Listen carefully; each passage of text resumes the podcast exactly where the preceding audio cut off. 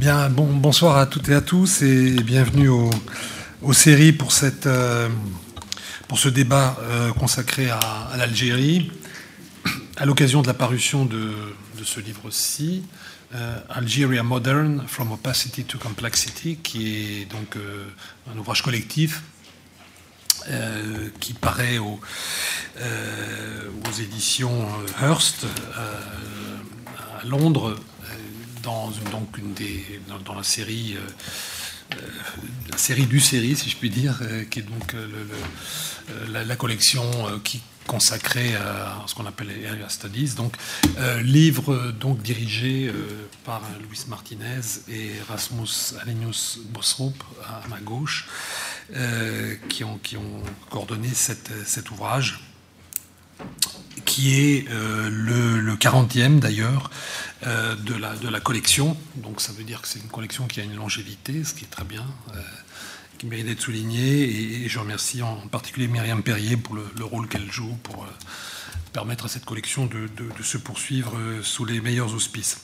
Alors cette cet ouvrage que je n'ai malheureusement pas eu le temps de lire, mais, au moins de feuilleter, euh, est, un, est, un, ouvrage collectif qui est le, résultat aussi d'une un, coopération euh, sur le long cours euh, entre, entre Louis pour le, pour le série et euh, Rasmus pour le, Danish Institute for International Studies, qui est donc le centre euh, dont, il, relève, euh, qui, était, qui avait précisément pour objectif de, cette coopération, précisément pour objectif de euh, bah de voir un peu plus clair, si je puis dire, sur cette, euh, sur euh, au-delà de l'opacité justement qui figure dans le sous-titre, sur ce qu'est l'Algérie d'aujourd'hui, et à travers un ensemble de, chapitres qui portent aussi bien sur la, sur la jeunesse, sur les partis islamistes, sur les, sur les frontières au, du sud de l'Algérie, sur les hydrocarbures, et bien évidemment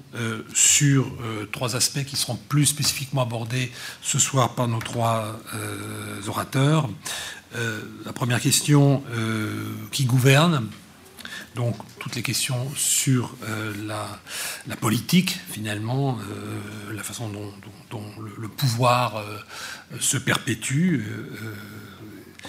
qui conteste, et donc là aussi, évidemment, les, les formes de, remise en cause précisément de, ce pouvoir, et enfin les dilemmes de, euh, sécurité euh, euh, qui se posent au pays dans le, contexte général d'évolution de l'Afrique du Nord, en particulier après les révolutions arabes, bon, appelons-les ainsi à défaut de mieux.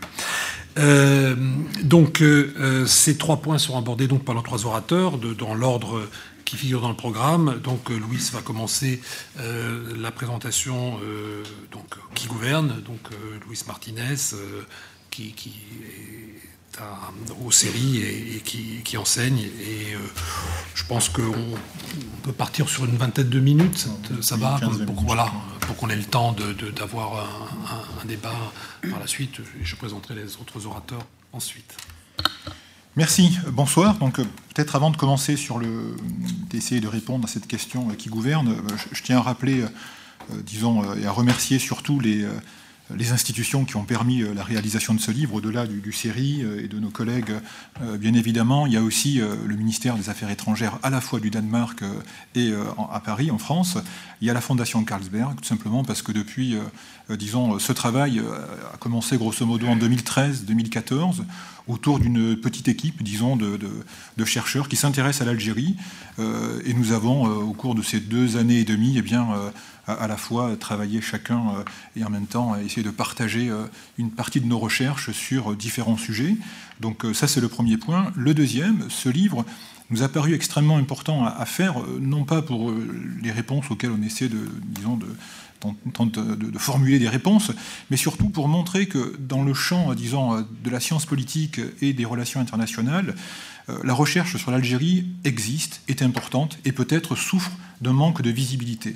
Euh, contrairement à un préjugé que nous avons souvent sur l'Algérie, euh, pays sur lequel nous croyons qu'il y a un déficit de travaux, de recherche, etc., Au cours de ces deux années et demie, nous, nous avons eu l'occasion, au cours de nombreux séminaires, euh, disons, de partager avec environ une vingtaine de collègues qui travaillent sur l'Algérie, et on les cite dans nos, euh, notre page de remerciements. Donc c'est un point important parce que sans doute que l'Algérie souffre d'un déficit de publication, euh, et c'est très différent d'un déficit de recherche. C'est un pays dans lequel on a énormément de travaux, hein, de, différents de, doctorants, de post-doctorants, de jeunes chercheurs, etc.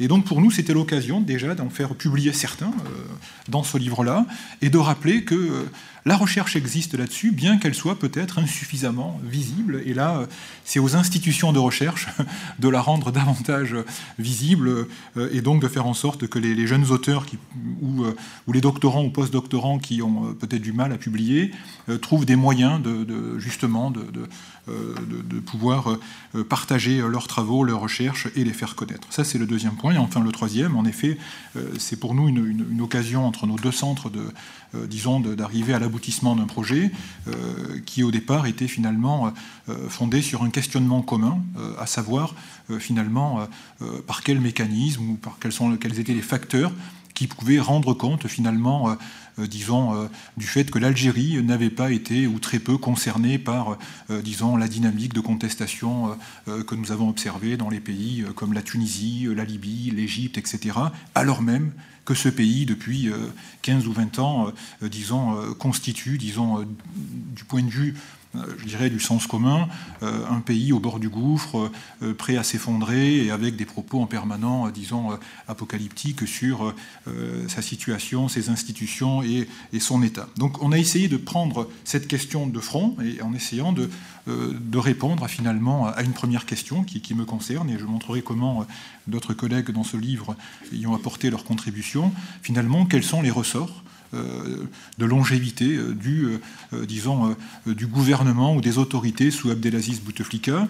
Il s'agissait donc de comprendre, au-delà, disons, de la faiblesse physique du personnage, de sa maladie, de sa vieillesse, de son âge, de tous les problèmes finalement que les médias rendent compte, et à juste titre, finalement, qu'est-ce qu'il y avait derrière ce chef d'État Eh bien, pour nous, au cours de ces deux années et demie, il nous a semblé important de rappeler un certain nombre de points, et je vais les rappeler. Ben, premièrement, finalement, l'Algérie, au cours de ces 15 dernières années, euh, a connu et connaît des transformations sociales, politiques et économiques extrêmement importantes qui sont littéralement, euh, disons, euh, voilées, je dirais, par la figure un petit peu, disons, médiatique du président qui accapare une image de l'Algérie qui peut-être ne correspond pas euh, disons, euh, euh, à ce que l'Algérie connaît depuis une quinzaine d'années, à la fois dans le domaine des institutions militaires, et Abdenour Benantal sera là pour rappeler les réformes considérables de l'armée au cours de ces dix dernières années, mais également au sein de la société civile,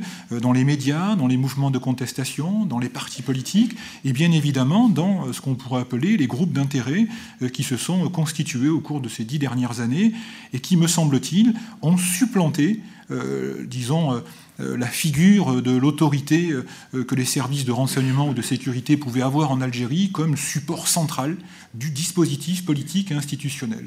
Il me semble qu'une des, disons, peut-être une des révolutions silencieuses qui s'est opérée en Algérie et qui s'est illustrée par le, entre guillemets, la mise à la retraite du, général Toufik, Médienne, disons, le responsable des services de sécurité depuis les années 90, symboliquement par sa mise à la retraite, et finalement l'émergence euh, de ressorts aux autorités algériennes bien plus complexes que ce que les services pouvaient opérer au cours des années 90-2000, où en effet, eh bien, euh, à la fois euh, leur capacité à faire les présidents et à les défaire semblait manifeste. Depuis une dizaine d'années, qu'est-ce que l'on observe? Eh bien, on observe des acteurs assez, assez, surprenants, mais de plus en plus importants, comme par exemple la fédération de algérienne du patronat.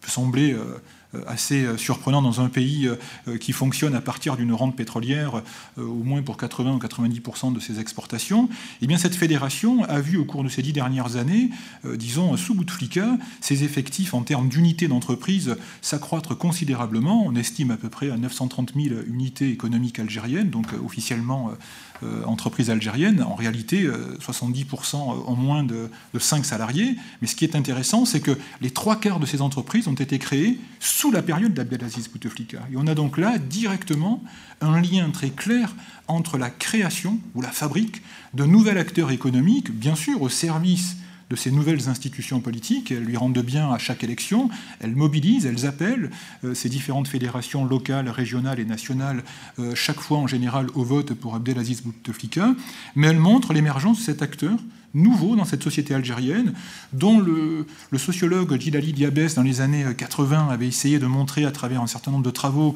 les mutations qui s'opéraient dans le domaine économique, mais qui avaient été littéralement balayées durant la décennie 90 euh, sous la guerre civile, eh bien, on assiste depuis une quinzaine d'années à l'émergence de ce type d'acteurs, dont, disons-le clairement, la survie est directement liée aux dépendances, à, sa dépendance publique, aux subventions. C'est-à-dire que l'ensemble de ces acteurs euh, n'appelle absolument pas l'Algérie à une libéralisation, à une ouverture économique, à une euh, entre un abolissement des euh, disons contraintes. Bien au contraire, on a une fédération algérienne du patronat qui appelle disons à la protection du marché national, aux subventions publiques, au maintien des dépenses publiques dont le deuxième facteur est important, et je le rappelle, elles sont environ estimées à 500 milliards de dollars entre 2000 et 2013.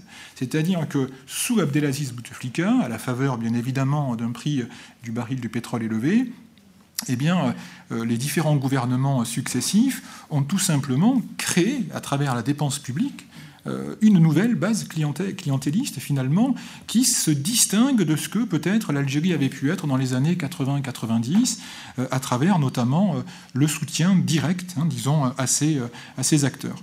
Également, on constate sous, euh, disons, euh, Abdelaziz Bouteflika, eh la consolidation des forces syndicales. Celles-ci, euh, comme le patronat d'ailleurs, ont des intérêts communs, sont contre la libéralisation, contre l'ouverture, contre toute forme de privatisation et encouragent l'État et à travers lui ses gouvernements successifs, à une dépense sociale considérable, tout simplement parce que ça maintient un emploi public, emploi public auprès duquel les différents syndicats algériens puisent l'essentiel de leurs, euh, entre guillemets, euh, adhérents. Euh, donc on a également, au cours de ces 15 dernières années, pu constater le soutien extrêmement clair hein, des syndicats, disons, aux institutions politiques sous Abdelaziz Bouteflika. Et je vous rappelle qu'à la différence de la Tunisie, où l'UGTT, lors du printemps arabe, s'est désolidarisé, disons, du président Ben Ali et a quand même participé assez activement à sa chute. Dans le cas algérien, eh bien, le syndicalisme algérien, c'est l'inverse. Il est littéralement je dirais, euh, greffé euh, sur les institutions politiques et il a envie, et bien évidemment, il soutient euh, toutes les formes, disons, de, entre guillemets, de politique sociale mise en œuvre. Bien évidemment, on trouve également, et l'article de, Samia Bousseta dans ce livre le montre très clairement, on y retrouve le secteur énergétique avec la société, notamment la Sonatrach, dont son article nous montre très clairement comment cette compagnie nationale eh bien, est bien plus qu'une entreprise euh, c'est véritablement euh, un État dans l'État, dans la mesure où euh, elle participe activement non seulement à une politique, disons, industrielle et énergétique, mais également à une politique sociale. La Sonatrach est mobilisée pour financer des gouverneurs dans la construction de stades de football, financer des projets pour des jeunes dans différentes villes, etc. Donc on a une entreprise pétrolière qui est vraiment euh, considérée comme l'une des plus grandes aujourd'hui en Afrique, mais dont le rôle économique est, très clairement euh, quasiment marginal par rapport à sa fonction sociale. Elle est littéralement inscrite dans le dispositif, disons, de, soutien aux institutions politiques, et elle est donc amenée parfois, souvent même, je dirais, allant à l'encontre de ses propres intérêts, c'est-à-dire que souvent elle préférerait investir pour conforter ses positions énergétiques et elle est amenée à favoriser des dépenses sociales, euh, alors que ces dépenses sociales euh, affaiblissent finalement son, euh, sa position en tant qu'entreprise nationale et aujourd'hui peut-être, disons, africaine avec ses projets au-delà de l'Algérie. Euh, on y retrouve également dans ce dispositif de soutien, eh bien, euh, à travers les différents conflits euh, dits mémoriels que l'Algérie a mis en avant, en réalité, on y retrouve la réinvention du modèle de soutien de l'association des anciens combattants, dont, quand on regarde attentivement les soutiens publics à cette association, eh bien, on constate qu'à chaque conflit autour de la mémoire, en réalité, se dessine une augmentation des subventions de l'État. On est passé en 2000 à 500 millions de dollars de subventions de l'État. Aujourd'hui, on est à 2 milliards 300 millions. et c'est les 15 années autour duquel on a constaté des conflits autour de la mémoire. Ces conflits étaient bien évidemment construits pour renégocier la place des anciens combattants, tout simplement, extrêmement important dans le dispositif social, euh, au profit, bien évidemment, du soutien euh, des institutions euh, politiques et des différents gouvernements. Donc, tout cela pour montrer qu'au cours de ces 15 dernières années, eh bien, la figure du président, disons, sans doute importante sur le plan de l'image internationale de l'Algérie, eh bien, ne doit pas, disons, un petit peu occulter euh, ces transformations-là, parce que finalement, euh, une partie des Algériens, et on le verra par la suite, avec, euh, sans doute avec la présentation de Erasmus, Finalement, les, contestations en Algérie se sont très peu greffées sur la figure de ce président, parce que pour beaucoup, l'enjeu n'est pas le changement du président. L'enjeu est la poursuite de ses dynamiques sociales et économiques. Comment maintenir finalement un État dépensier euh, quasiment sans limite lorsque les revenus du pétrole sont élevés. Comment favoriser euh, finalement, euh, je dirais, l'accaparement d'une partie de cette rente pétrolière, au-delà du fait que on critique la corruption, on critique les institutions, on critique les partis politiques, mais néanmoins, on accepte avec plaisir en Algérie, et, les manifestations le montrent depuis euh, dix ans, il y en a euh, énormément, on accepte avec plaisir de recevoir des augmentations salariales, de recevoir des subventions publiques, de recevoir des, euh, logements construits dans différents parcs, dans les wilayas de Boumerdès, dans les wilayas... On construit des, disons, des ensembles immobiliers à n'en plus finir, c'est-à-dire que finalement, on répond en partie à une demande sociale, bien que celle-ci eh bien, difficilement euh, se traduisent en euh, doléances ou revendications politiques au regard de tous les griefs que légitimement les acteurs politiques de l'opposition euh, sont en droit de, de, porter sur, sur le gouvernement, sur les gouvernements successifs sous Abdelaziz Bouteflika. Donc ce qui nous a paru important, c'est de montrer cela, c'est-à-dire de montrer que au-delà de cette figure de ce président algérien, finalement peut l'imaginer, euh, euh, sur son dernier mandat, hein, je ne sais plus, c'est son quatrième, mais on pensait cela du troisième, donc on peut imaginer que le quatrième sera son dernier. Euh, eh bien, il a quand même 78 ans, donc bon, un cinquième mandat paraîtrait surprenant, mais, mais, mais, ce qui est important, c'est que sous ces mandats-là, eh bien, dans les domaines à la fois militaires, économiques, sociaux et politiques, eh bien, s'est mis en place une dynamique de changement. La question aujourd'hui, du point de vue politique, eh bien, c'est bien évidemment euh, des interrogations autour de euh, ces transformations-là sont-elles porteuses finalement de, changements dans la nature du régime? On a vu qu'avec la dernière constitution, eh bien, euh, euh, finalement, si les règles du jeu semblent transparentes et équitables, dans les faits, les institutions ne permettent absolument pas de faire vivre cette constitution. Et les partis d'opposition ne s'y trompent pas. Ils estiment que finalement, il n'y a aucune visibilité sur finalement, je dirais, les capacités à gouverner légitimement tant de la part du Premier ministre que du Président.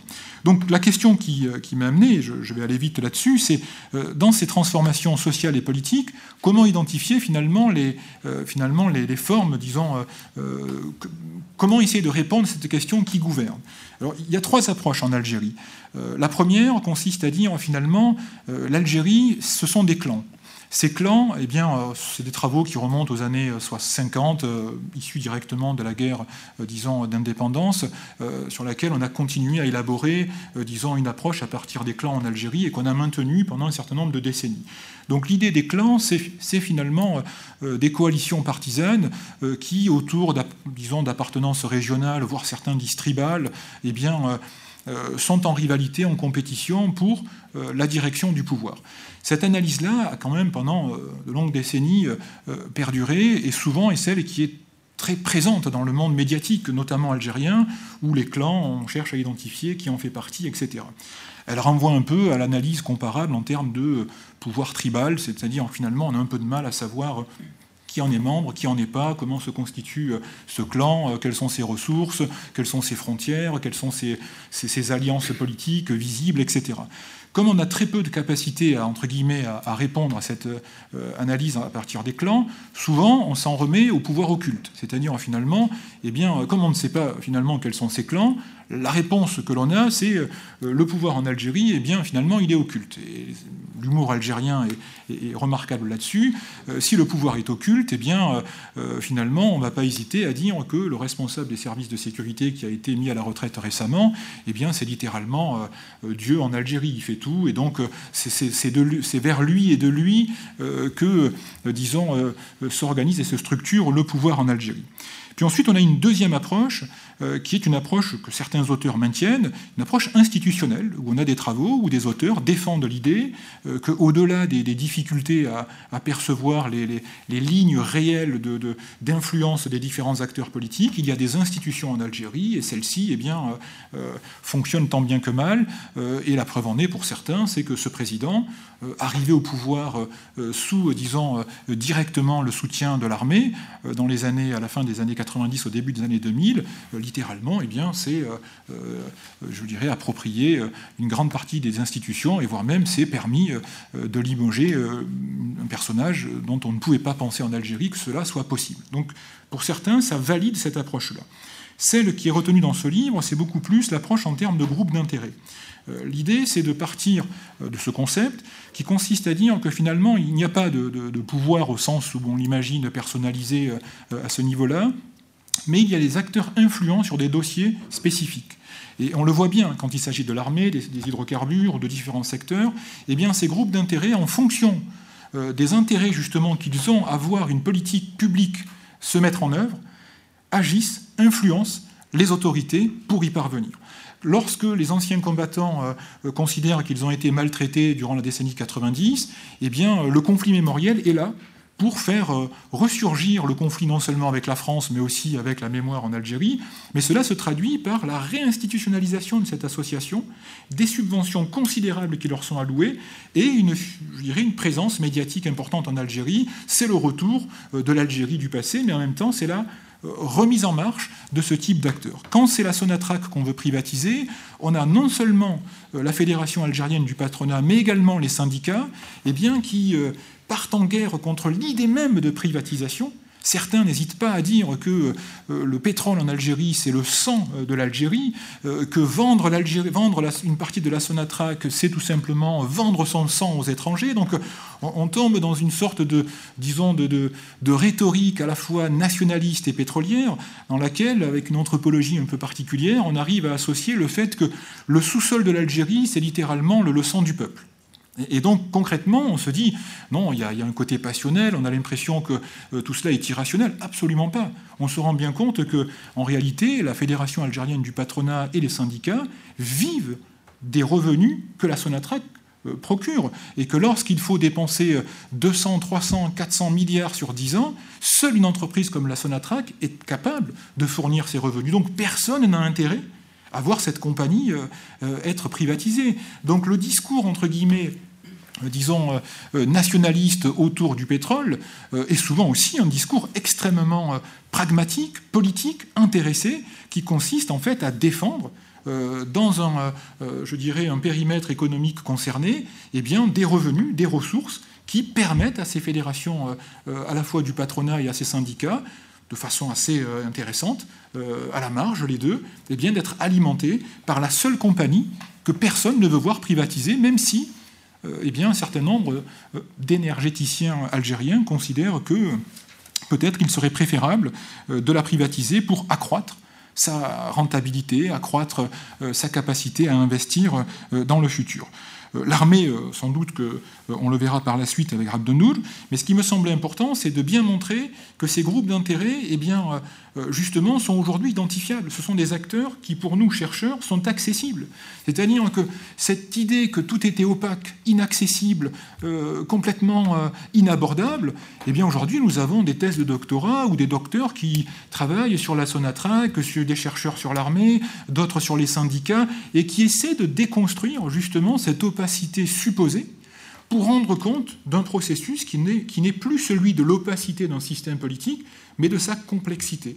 Reste ensuite à rendre compte des logiques complexes de ce système politique. Et là, bien évidemment, nous, nous avons privilégié quelques analyses. En aucun cas, nous considérons qu'elles sont euh, euh, les vérités absolues sur ce système-là, mais nous estimons qu'il est tout à fait possible de travailler sur ces objets dans cette perspective, en mettant en avant le fait que, contrairement à un certain nombre d'idées reçues aujourd'hui, eh euh, ces, ces acteurs euh, aujourd'hui politiques et économiques qui constituent ces groupes d'intérêt euh, ne sont pas, disons, contrairement à une littérature passée, inaccessibles, inabordables. Je dirais même, dans ce contexte particulier de l'Algérie, ils sont éminemment accessibles tant ils ont besoin de légitimer leur position. Euh, ils ont besoin de communiquer, ils ont besoin d'échanger, ils ont besoin d'être étudiés pour être visibles justement dans euh, ces transformations profondes que l'Algérie connaît. Voilà, j'en reste là, je vous remercie et je ne souhaite pas dépasser le temps que le président m'a accordé. Merci. Merci beaucoup, euh, Louise, pour cette excellente introduction et qui a bien, je crois, mis, l'accent sur ces dynamiques sociale et politique que tu as évoqué, et puis l'approche par les groupes d'intérêt euh, me semble en effet euh, particulièrement utile pour, décrypter ce, régime qui, de l'extérieur, peut sembler en effet bien, bien opaque.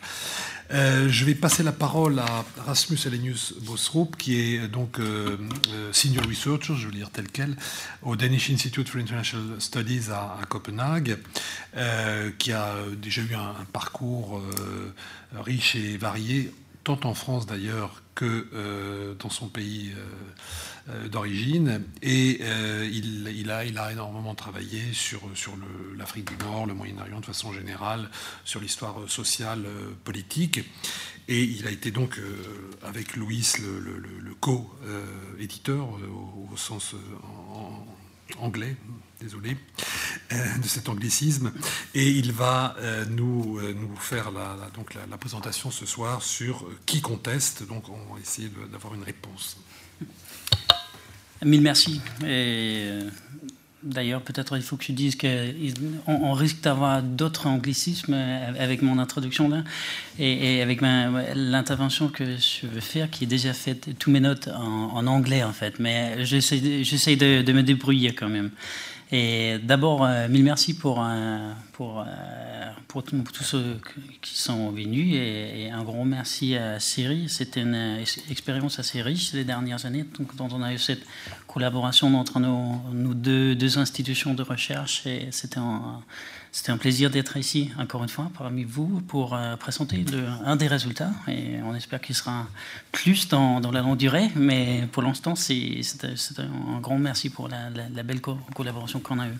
Donc, le livre que, Louise vient de, présenter est, bien sûr, eux, cette, euh, cette point de départ de vouloir dire que fin, fin, fin de cette opacité et qu'est-ce qu'on a alors euh, devant nous? Quels sont les faits euh, quels sont, Qui sont les acteurs et, dans, quel, dans quel prisme pourrait-on commencer à analyser l'Algérie contemporaine, l'Algérie d'aujourd'hui en fait? Et euh, tant qu'il y a des transparences au niveau gouvernemental, il y en a aussi euh, euh, à cet autre niveau, tout ce qui, est autour de, de, contestation, les acteurs qui, qui s'opposent au pouvoir, qui jouent le rôle de, de contre-pouvoir, les acteurs qui essayent de de, jouer le rôle d'un défi euh, sont, sont, bien accessibles. Et l'Algérie a énormément changé dans, cette, euh, dans, cette perspective. Depuis, ce, parmi ceux qui ont travaillé sur l'Algérie depuis, longtemps le savent bien que dans les années 90, c'était quasiment impossible d'y aller, euh, de faire sa recherche. Et aujourd'hui, c'est complètement différent. Il y a une accessibilité aussi à ce niveau-là de, la société civile et euh, les, partis politiques sont accessibles en Algérie et, les, problèmes de visa qu'on avait, ça fait longtemps, sont, bien disparus. Donc, euh, peut-être trois petits points euh, que j'aimerais bien euh, soulever sur, euh, sur la, manière que la, contestation se fait. et, un quatrième point dont je reviens sur, sur mon intervention précisément. Enfin, trois, trois petits points qui sont des, des points qui sont soulevés par des autres, des, des autres auteurs du livre.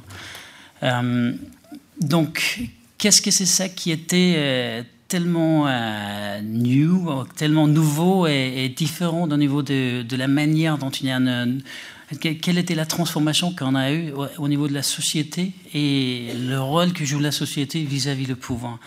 En fait, un des premiers points qui, je sais pas si, ça marche bien, c'est moi qui fais que, ok, très bien. Un point qui, euh, qui nous semblait dans, cette, euh, dans le projet important à inclure, c'était sur, la, sur le jeu, la jeunesse.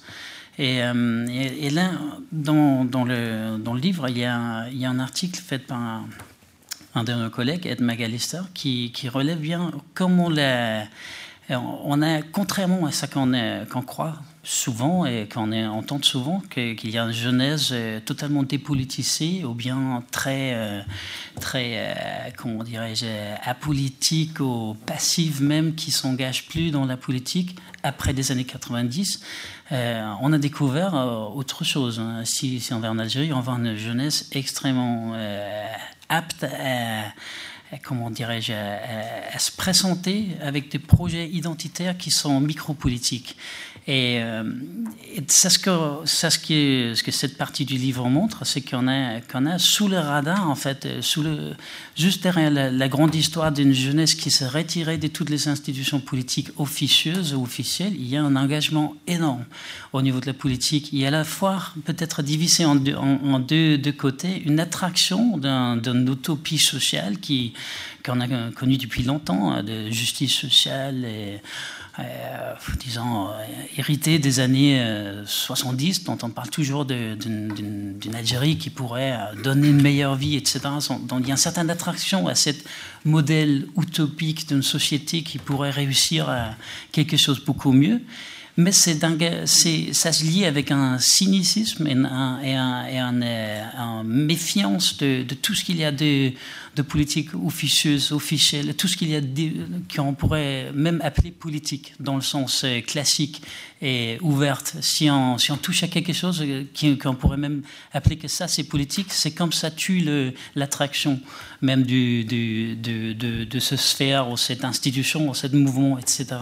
Donc il y a un double sens que derrière ça, cette, euh, visibilité d'un comment dire, d'une distance vis-à-vis de la, politique, il y, a un, il y a un autre type de politique, donc euh, micro-politique, identitaire, qui s'exprime par un, rejet de ce qui était, euh, qui était le fait politique et en, volonté de, de s'imposer avec d'autres, d'autres idées, d'autres projets qui sont vraiment micro-politiques dans le sens... Euh, de, de, il montre bien, l'auteur là, Ed McAllister, un, le, concept micropolitique euh, ou bien non-social movement de, de Asif Bayet, qu'on a connu aussi en Iran, euh, d'autres systèmes connus euh, d'un autoritarisme, et peut-être en train de passer à autre chose. Ce qui est intéressant, particulièrement intéressant avec ce parti-là, c'est que ça ça inspire à s'imaginer une jeunesse qui joue un autre rôle que celle qu'on a connue depuis une vingtaine ou même plus, plus des années en, Algérie. Donc, euh, un, point un, premier point qui est important de, voir de quelle, quelle disons, euh, transformation sociale qui, cache une, transformation assez politique aussi vis-à-vis de le, système qui en est en Algérie. Donc, un deuxième point que j'aimerais bien soulever, c'est un c'est un autre point qui va peut-être dans la même direction. Euh, quand, on parle des, contestations, il, y a, euh, il y a le côté euh, islamiste modéré. En fait, il y a un, article, aussi par un collègue, Jalil Lounès, qui, euh, soulève et, qui essaye de voir comment est-ce que les, islamistes modérés, ceux qui n'étaient pas le FIS, qui est supposé euh, radicaux, euh, comment est-ce qu'ils ont développé les dernières 15 ans en Algérie? Un des points qu'il montre bien, c'est que c'est un peu, disons, euh, contre c'est un contre-argument contre ça qui en dit normalement sur la modération des, partis islamistes. Dans, la littérature, il y a cette idée qu'avec une, modération et une inclusion dans, le système politique, on aura aussi un, on, observera probablement aussi avec un certain cadre théorique qui nous, qui nous dit que voilà, avec celui-là, cette approche on pourrait attendre comment dire, un, agrandissement de, ces partis-là dans leur influence sur le processus politique. C'est-à-dire qu'il euh, aura un, meilleur euh, appeal, comment il mobilise bien, et puis euh, qu'il qu'il arrive à, jouer un rôle important dans le, processus politique dans n'importe quel pays. Et euh, cette, hypothèse-là, ou bien cette thèse sur c'est-à-dire l'hypothèse de la modération des, partis islamistes, qui était bien, euh, enfin, il, a, testé dans, d'autres cas, se montre, euh, quand on prend le cas de l'Algérie, on verra que ça, ne va pas comme ça en Algérie. En Algérie, on, a eu ces partis de modérés, dites islamistes modérés, Islah, MSP, etc., qui, qui ont finalement qui ont, qui ont tenu un, rôle relativement euh, sympathisant ou bien intégré dans le processus politique depuis des années, mais qui n'ont pas réussi de gagner énormément de support des, des électeurs, etc. Et, ce qui est intéressant là, ça c'est qu'on rentre vraiment dans la spécificité de la, de la scène politique algérienne. Et euh, comme il montrait notre collègue, il y, a, il y a une réflexion autour des pourquoi est-ce qu'il y a qu'on a cette euh, spécificité sur euh, avec le rôle des, partis politiques. Et il montre que probablement, c'est son propos, hein, qu'on a c'était euh, politique faite par euh, les systèmes boutefliques des divisions et puis de, de, travailler avec le, soufisme, de diviser activement le, le, comment dire, la, vote islamiste qui est réussite en fait. C'est-à-dire en rend un euh, aux pratiques du régime, comme une, comme une explication de pourquoi est-ce que cette, euh, ce supposé euh, succès qu'il aurait dû avoir, les, les partis politiques islamistes modérés, n'a pas vraiment manifesté son, été manifesté en, en Algérie. Bon. Euh, troisième petit point, avant que je passe à la question vraie de contestation, c'est qu'on on a euh, j'aimerais bien soulever un, troisième point qui touche au même, grand sujet là, et ça c'est la question, euh, le bouleversement qu'on a vu depuis les, les dernières 10-15 ans dans le sud de, l'Algérie. Et il y a notre collègue Anouar Boukhar qui soulève et, qui dans son, article traite et montre comment les territoires du sud ont, connu une, transformation, un bouleversement dans, leur, importance politique. Euh, c'est-à-dire avant, euh, avant les périodes de Bouteflika, et même avant, il n'y a pas trop longtemps, euh, c'était pas c'était pas central pour le système politique de, gérer ce pays dans, dans un autre sens que de, comment dire d'extraire de, ressources. Hein. C'était une ressource extrêmement importante. C'est là tout le pétrole se trouve, le gaz la aussi, mais, mais on a vu les dernières années, il démontre bien notre collègue là, un, comment dire, à la fois deux processus, un processus de soulèvement populaire, populaire dans, dans ce, euh, dans les territoires du Sud, et à la fois un montée de, menaces de terrorisme liées au collapse de, de la Libye et Mali, qui fait que Actuellement, il y a une nouvelle arène, une nouvelle scène de contestation qui s'ouvre au sud. Et ça, en fait, ça, il, est capable de nous montrer qu'il y a, un, disons, un vrai besoin de, repenser la manière dont le régime Bouteflika a, construit ses politiques vis-à-vis de ces territoires-là. Et bon, ceci dit, ces trois points-là, qui sont tous les points de mes collègues, euh, sont montre bien cette, euh, cette transformation qu'on a voulu euh, illustrer à la fois sur le, côté, euh, disons, gouvernement, mais aussi sur le côté qui, de gouverner en fait. Hors de ça, qui proteste et, qu'est-ce qu'il veut alors? Ce qu'il y a avec, avec ces questions, c'est que en Algérie, on, a eu aussi une tendance de, de traiter ces, ces, questions de protestation comme si tu vu un peu dans le prisme de, de, de, de frustration, euh, regrets et déprivation, c'est-à-dire des, lectures des, des, des, des, mouvements de protestation relativement apolitiques. Et ce qu'on a, ce a voulu faire là, c'est de, dire si on prend notre prisme, le prisme proposé par, par les, les, théoriciens de, de, contentious politics, ce qui est un, tout un, une école sociologique euh, américaine, euh, bien connue d'ailleurs. Hein. Si on adapte ça à l'Algérie, qu'est-ce que ça nous donne en, tant que réponse à, cette double qu'il y en a énormément de contestations? Chaque jour, presque, hein, chaque semaine, il y a une, nouvelle euh, proteste qui éclate ici ou là dans, dans, ce pays. Et d'ailleurs, de l'autre côté, il y, a un, un manque de, révolution, en fait. Il y a une absence de et Louise l'avait même mentionné aussi, il y a, une absence de, de démonte claire de, de, transformation. Il n'y a pas de transgression, comme on dit dans, dans ce langage-là, de contentious politics. Il y a plutôt une, volonté de reconfirmer, euh, et c'est ça qu'on a montré à travers les études des, des, des, ces, ces différents protestes, qu'il y a plutôt qu'un projet révolutionnaire qui veut euh, changer tout, on, regarde depuis une dizaine d'années en Algérie un, disons, un utile presque de, politique directe qui est, euh, qui est les protestes.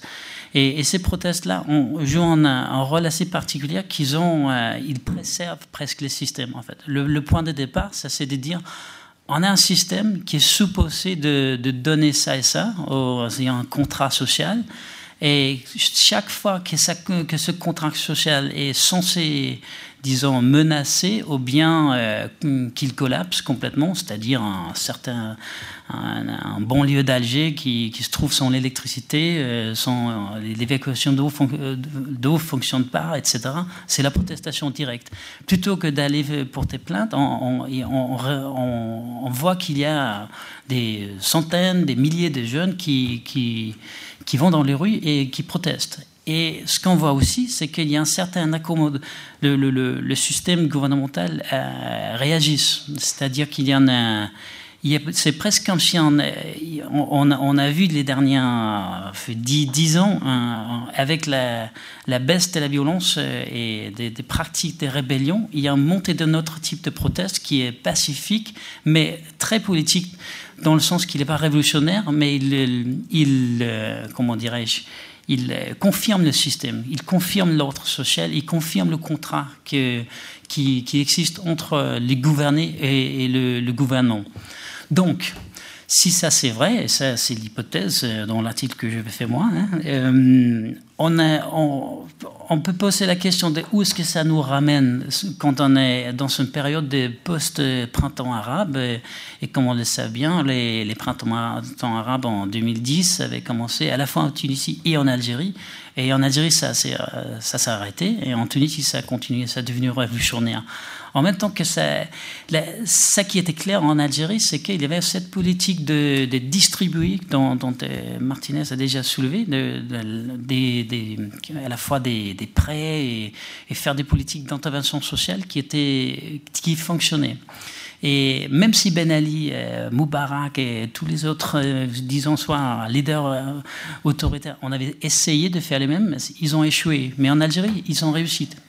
Et ce, ce, qui, ce, qui nous, ce, que nous ramène à une réflexion sur la, la potentiel, euh, disons, euh, révolutionnaire et la stabilité à long terme de, ce système qu'on a? Et, euh, là, dont on, dont on finit un peu dans le livre, et, là, dont ça nous ramène, ça c'est de dire, on, on, regarde un système politique qui nous semble bien capable de résister à la fois euh, le, défi qu'il y a autour de, des, qui, qui, rencontre des partis politiques, des, sociétés civiles, euh, même des, des, pratiques des rebelles qui sont dans le sud, qui est poussé vers le sud, et à la fois qui, qui est mis pour l'instant vis-à-vis d'une culture des protestations généralisée, omnipressante, d'une jeunesse qui, qui, se, qui est hautement politisée, mais qui ne demande pas un changement pour l'instant. un changement politique total. Donc il y a un démontre de, qui, qui confirme effectivement le pacte social, mais il n'y a pas ce démontre révolutionnaire. Et là, dont on est, dont on finit, ça c'est en disant qu'en regardant tout ça, il nous semble que le, plus grand défi, c'est exactement dans, le, dans le secteur financier, euh, euh, combiné avec la présentation de, de Martinez sur comment est-ce que la political economy de, ce pays fonctionne comme un État entier. On est, on est devant un, système qui pourrait bien se garder dès qu'il y a de l'argent, mais dès qu'il n'y en a pas, on a probablement déjà une culture de protestation très forte, une, une vision euh, sur la justice sociale chez les jeunes, etc., et un détachement des, institutions politiques, et, même, même des partis politiques islamistes qui sont là, qui auraient dû euh, porter une certaine force à un système, résister des, des, des démontes de transformation sont, sont mineurs. C'est c'est-à-dire, il y a la scène est mise pour, si ça fonctionne avec la, disons, l'économie politique, bon, ça pourrait probablement continuer. Mais en fait, il y a des pratiques, il y a une culture de proteste, etc., qui nous mènent à dire ok, il y a aussi un autre scénario qui pourrait euh, se, manifester s'il n'y a pas de l'argent, hein, qui est beaucoup plus révolutionnaire, avec déjà un répertoire d'actions qui sont euh, inscrites dans cette, euh, cette voie-là. Bon. Je, m'excuse de mon, français, ma français, mon français, je ne vais même pas dire. Et vous remercie hein, de, votre patience. Merci beaucoup. Non, non, non, vous parlez très bien français, pas d'excuses nécessaires. En tous les cas, merci pour votre présentation très, très intéressante qui, qui montre en effet les, les limites de l'économie de rente et finalement ces, ces protestations, peut-être pas très visibles, mais, mais qui, qui sont souterraines et qui, qui, pourraient éventuellement ressurgir euh, en cas de, de, de justement de, de, limites plus fortes de la rente. Et là, il y a certainement des questions, mais je ne veux pas anticiper sur le débat, sur la question du, évidemment de la baisse du prix du pétrole qui, qui, qui, qui a, on le voit, un certain nombre d'effets dans, dans, dans, certains pays. Euh, je serais curieux de savoir évidemment ce qui se passe pour, pour, pour l'Algérie. Mais avant que vous puissiez euh, éventuellement répondre à ma curiosité, je vais euh, passer la parole au troisième orateur, euh, Abdenour Benantar, de l'Université Paris 8, où il est, professeur, et, il a à la fois de sciences politiques et de relations internationales, et il a, écrit dans, cet ouvrage le, chapitre sur les, dilemmes de, de politique de la sécurité, et c'est précisément ce dont il va nous entretenir. Merci, bonsoir, euh, bonsoir à tous. Merci au CIRE de cette opportunité. Merci à l'assistance euh, malgré ces averses. Alors, euh, avant de commencer sur la, d'intervenir sur la sécurité, les questions de sécurité qui se posent pour l'Algérie aujourd'hui, je voudrais revenir juste sur deux, trois points qui ont été évoqués par mes collègues. notamment, je commence d'abord par la notion d'opacité. C'est une notion très intéressante dans le sens où elle est, j'allais dire, consciemment ou inconsciemment, socialement construite. Et dans ce sens-là, elle est génératrice de, légendes, de mythes, la surévaluation ou la surappréciation du rôle des services de renseignement en Algérie et la conséquence de cette, de cette notion d'opacité. Et il y a un proverbe arabe qui dit en substance, euh, c'est pas parce qu'on n'a pas compris l'essentiel d'une chose qu'il faut tout laisser tomber. Donc il faut chercher dans le, les bribes qui nous restent pour essayer euh, de comprendre. Et la notion d'opacité, pour moi, renvoie un peu à, la littérature sur le déclin. Ceux qui travaillent sur le déclin des nations, on l'a vu aux États-Unis dans les années 90, en France à la fin des années 80. Euh, aux États-Unis, euh, dans les années 70 plutôt, en France, il y a eu un livre fin des années 90, je crois. La problématique de l'opacité ressemble au déclin parce que vous regardez tout ce qui ne va pas. Or, pour déconstruire ce postulat socialement construit, il faudra s'intéresser, j'allais dire comme disent les économistes, à la fois aux indicateurs macro et aux indicateurs euh, micro. Je, voudrais donner deux, trois exemples pour aller dans le sens de ce qui a été dit par, euh, par Luis notamment au début. Euh, cette notion d'opacité conduit à, une utilisation massive de, du terme de clan. Or, les clans ne sont pas immuables, hein, comme l'avait expliqué euh, Luis. Ils évoluent selon les lignes euh, des intérêts de ces clans-là, évoluent selon les thématiques.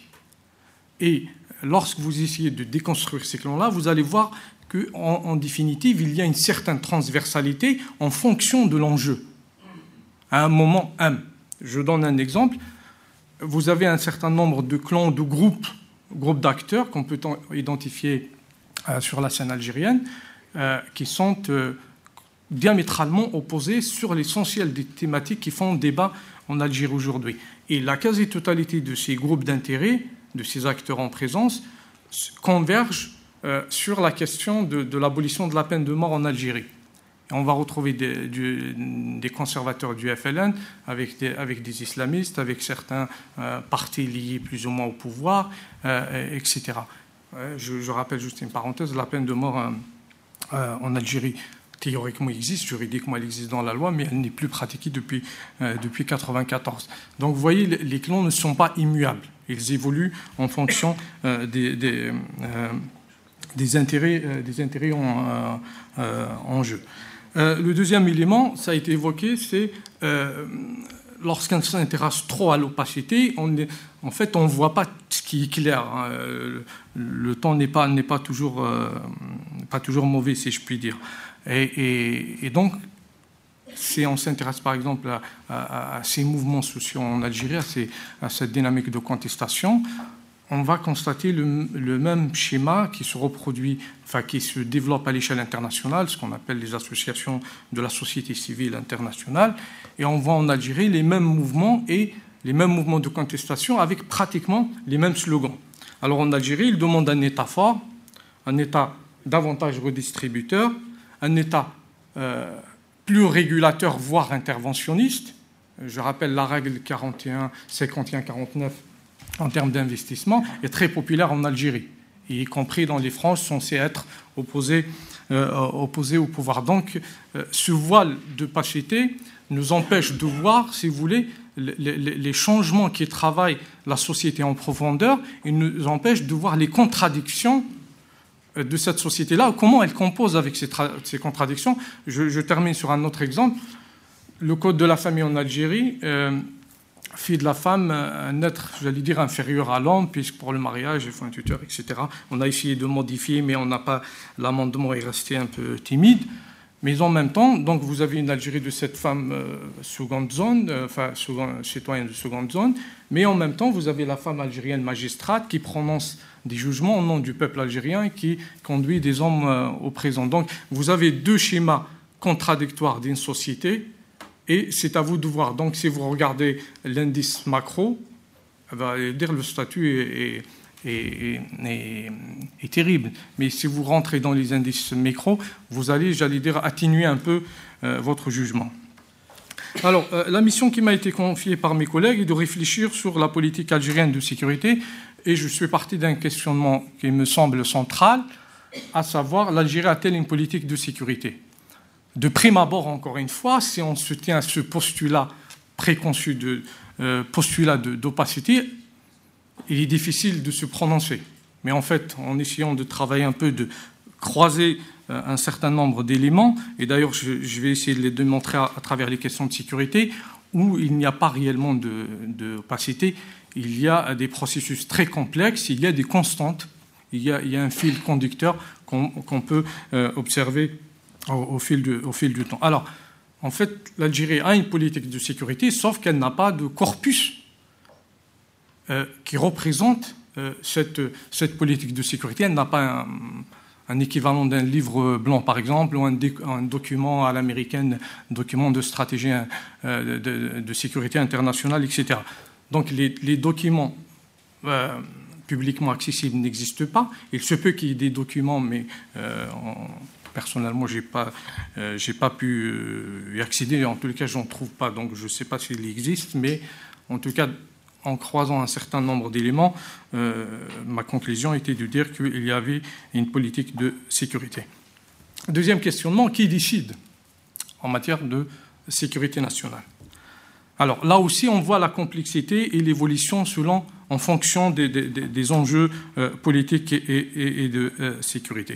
Alors, théoriquement, et c'est, je pense, ça se joue aussi au niveau de, sur, le terrain, c'est le Haut Conseil euh, de sécurité nationale, le Haut Conseil de sécurité, institué par la Constitution algérienne, présidé par le, euh, euh, le président de la République et dirigé en fait dans les faits par, par un secrétaire. Sauf, sauf que le secrétaire, c'est pas, j'allais dire, ce n'est pas n'importe qui. C'était actuellement, c'est un général. Hmm. C'est un, un, officier supérieur de l'AMP. Donc c'est cet organisme-là qui est, j'allais dire, l'organe central de réflexion en, matière de sécurité, euh, euh, nationale. Alors, voyons dans les faits, cet organisme-là s'est réuni quatre fois depuis qu'il existe. Donc, on peut conclure que son rôle est, dérisoire, son rôle est très minime en matière euh, d'élaboration de, de, politique de sécurité. Mais si on essaye d'aller plus loin, on va voir en fait euh, on va s'intéresser aux aspects réflexifs. je, vais venir par la suite pourquoi je, parle des, aspects réflexifs. Euh, en fait, c'est l'organe qui réfléchit sur la politique extérieure, euh, la, politique de sécurité de l'Algérie, indépendamment de la mise en, pratique de telle ou telle, de telle ou telle option, de telle ou telle, de stratégie. Donc il est là, il réfléchit, et c'est son rôle tel qu'il est défini dans, dans, la Constitution. Et l'organe qui va se charger en fait de la mise en œuvre de cette stratégie-là, c'est l'état-major euh, de, l'armée, de l'AMP, donc de l'armée euh, nationale, euh, nationale populaire. Et là, on va arriver en fait à une distinction un peu, en anglais, ça va, c'est, plus expressif, c'est l'élaboration de la décision et la prise de décision. Decision making, decision taking. Donc, le Haut Conseil de sécurité nationale s'occupe de la partie élaboration de la décision. Donc il, réfléchit, il met en place des stratégies, mais la prise de décision se fait essentiellement au niveau de l'état-major et euh, de la présidence de la République. Donc les, décisions majeures en matière de sécurité sont prises euh, de concert euh, donc par les politiques et par les militaires, mais la réflexion est faite essentiellement par, les militaires. Alors cet organisme-là, je vous disais qu'il s'est réuni quatre fois seulement et fin 2013, euh, on a institué une commission mixte de sécurité nationale, calquée d'ailleurs sur le modèle euh, du Haut Conseil de sécurité, euh, donc la présence du chef d'état-major, président de la République, Premier ministre, ministre de l'Intérieur, etc. Alors, la question qui se pose, le Haut Conseil de sécurité est-il dépassé euh, puisqu'on on, a institué euh, cette, commission, d'autant plus qu'elle est calquée réellement sur, euh, le Haut Conseil. J'ai des éléments de réponse, j'ai essayé de, réfléchir sur la question. Il me semble que s'explique essentiellement par la maladie du président. Puisque c'est à lui de convoquer chaque fois le, conseil, le, Haut Conseil de sécurité. Pour éviter ce problème-là, on, a créé une, une, commission, une commission, mais qui me semble euh, euh, avoir une, vocation euh, essentiellement opérationnelle et non réflexive. C'est-à-dire l'aspect réflexif, l'essentiel du travail reste de la compétence du Haut Conseil, du Haut Conseil de sécurité nationale, et cette commission-là est chargée en fait de mettre en, œuvre euh, ces stratégies-là et d'agir en temps réel, euh, notamment compte tenu du contexte régional euh, très instable dans lequel se trouve l'Algérie, puisque cette commission a été instituée fin, fin 2013, en novembre 2013. Alors, troisième questionnement, auquel j'ai essayé de répondre, quelle est la posture euh, de l'armée algérienne aujourd'hui? Alors, à travers un certain nombre d'éléments de, de, croisement euh, analytique, j'allais dire, euh, on peut conclure à trois, trois ou quatre observations majeures. La première, l'AMP se retrouve, enfin, elle a une posture défensive. Ce n'est pas une armée qui est développée dans une perspective offensive la Constitution, mais même si on peut avoir une lecture euh, différente, les autorités algériennes affirment chaque fois que la, Constitution interdit euh, le déploiement de forces algériennes en dehors des frontières, mais la formulation juridique du texte n'est pas aussi claire que ça. Mais bon, c'est un texte juridique, donc il se prête à, différentes interprétations. Donc, c'est une armée qui est conçue essentiellement, euh, j'allais dire même exclusivement, dans une optique défensive. Donc, interdiction euh, de redéploiement des forces euh, en dehors des frontières. Deuxième, euh, deuxième remarque majeure, c'est la professionnalisation.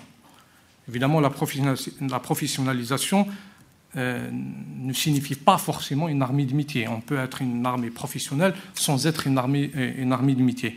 Alors cette professionnalisation repose sur un certain nombre d'éléments.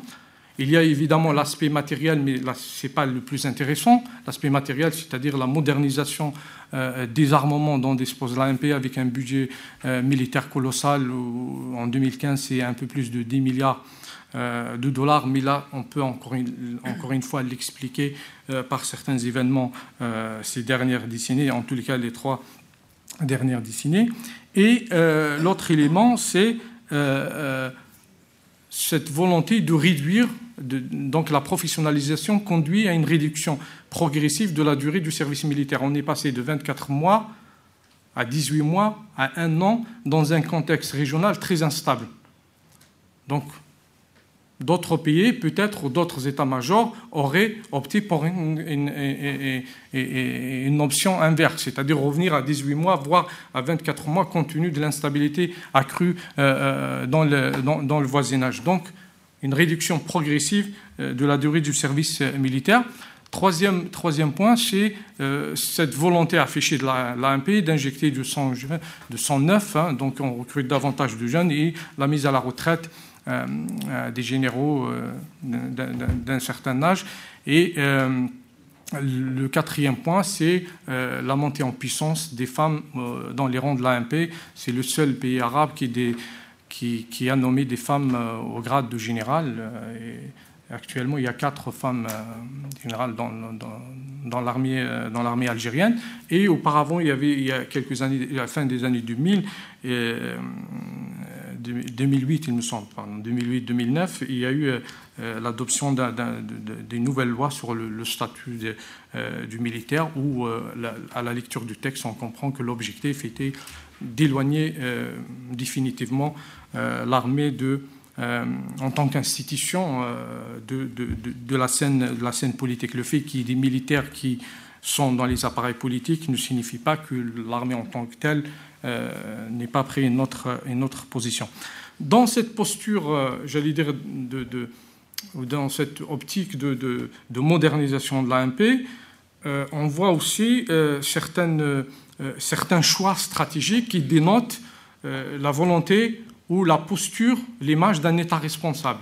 Alors j'en veux pour preuve l'adoption par décret d'un texte assez long, très technique à, à certains moments, euh, l'adoption d'un instrument. Euh, on a institué un, instrument qui, s'appelle euh, certificat d'utilisation finale pour les militaires connaissent bien ces questions-là. Alors en quoi, en quoi, cela consiste?